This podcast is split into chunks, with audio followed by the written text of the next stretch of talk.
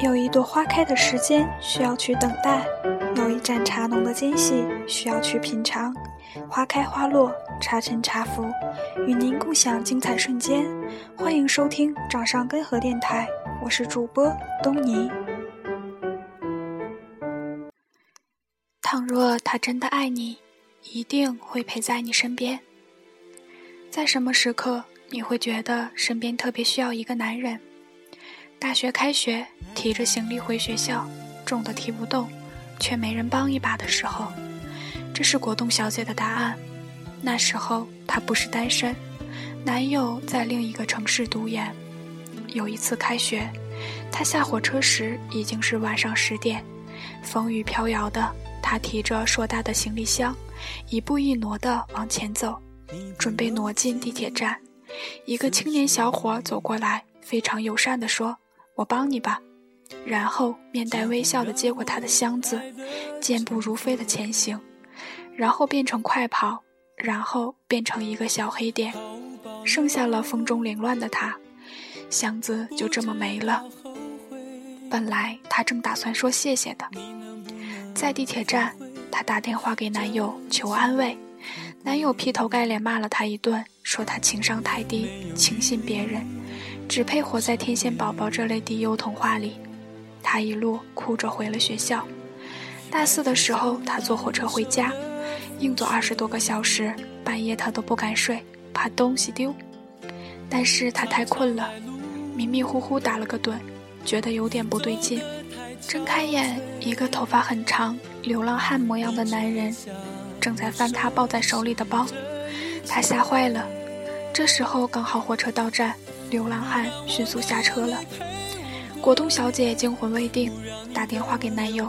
那时已是半夜三点，她正要说自己有多害怕，男友说：“我明天七点就要起床，上自习，准备复习雅思考试。你这个时候给我打电话，你是不是太自私了？”然后男友雅思考得不错，出了国，把果冻小姐甩了。直到她遇到第二个男友之后，才发现，爱还可以有其他的形态。那时候，果冻小姐已经在深圳上班了，现男友在广州，理工男，说话特粗鲁，不修边幅，经常三天不洗脸，像个野蛮人。果冻小姐无意间跟他讲过自己行李箱被抢，一路哭回学校的故事。男友当时正拿着一个苹果，洗都没洗就狂啃。一边吃一边跟他说：“以后你出差，不管多晚，哪怕是半夜，都给我打电话，我接送你去机场。不要一个人提着很重的行李箱在街上晃，你他妈的又不是大力水手。”男友确实做到了。每次果冻小姐出差从外地回来，男友都从广州开车到深圳机场来接她，送她回住处之后，自己再回广州。果冻小姐觉得有点太折腾了，说自己打车就行了，别这么麻烦。男友骂她：“好，你这是什么价值观？找男友不就是为了麻烦他的吗？难道你丫想去麻烦别的男人？”果冻小姐乖乖的闭嘴了。去年初，男友被调到上海分公司，当时她本来想辞职来深圳算了，但公司的薪水实在诱人。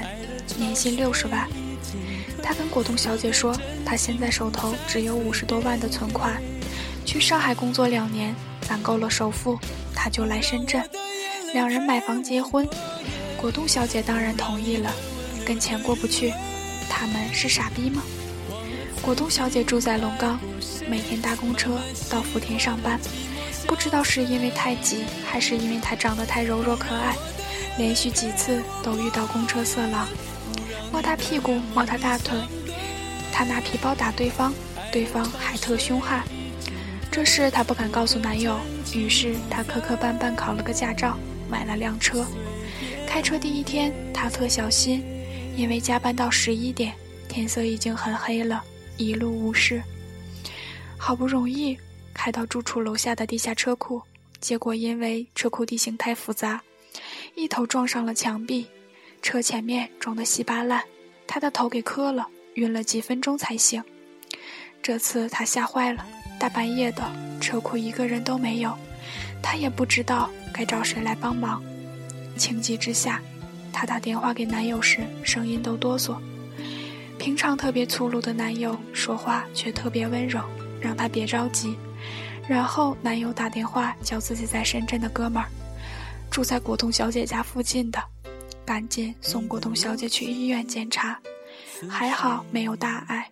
那一夜男友都没有睡，在电话那头关注果冻小姐的进展，直到果冻小姐睡着。第二天上午，男友就从上海飞回深圳了。搭的最早一班飞机，胡子拉碴的，头发乱蓬蓬的，连行李都没有带。男友说：“算了，老子还是辞职来深圳找工作。去他妈的六十万年薪！万一你要是出了什么事，我还买个毛的房子，结个毛的婚。”很多女孩总是问：怎么才能知道一个男人是否真的爱我呢？很简单。他若爱你，在你最需要的时候，他一定会陪在你的身边。亲爱的朋友，今天的故事就是这样，感谢您的聆听。愿我的声音，我的故事，能带给您一个心灵的归宿。这里是掌上根河电台，我是主播东尼，晚安。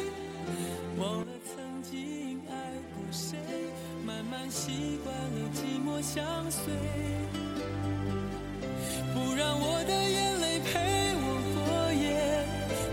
你的脸梦里相对。爱的潮水已经退，我的真情不再随便给。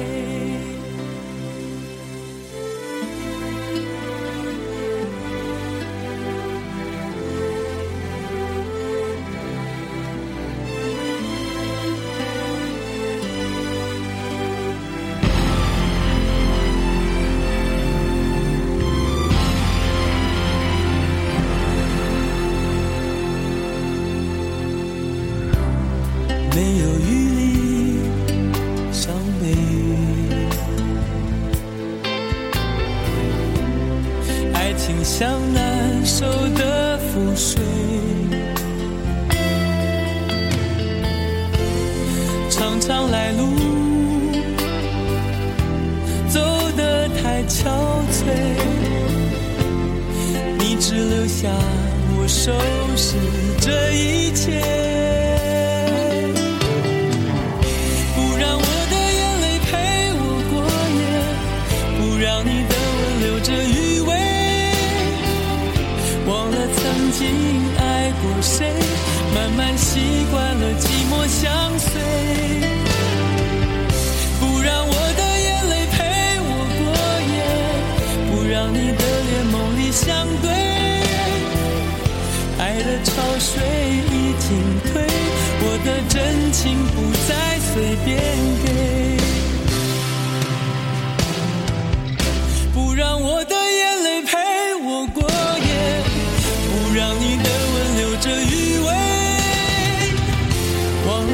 经爱过谁，慢慢习惯了寂寞相随，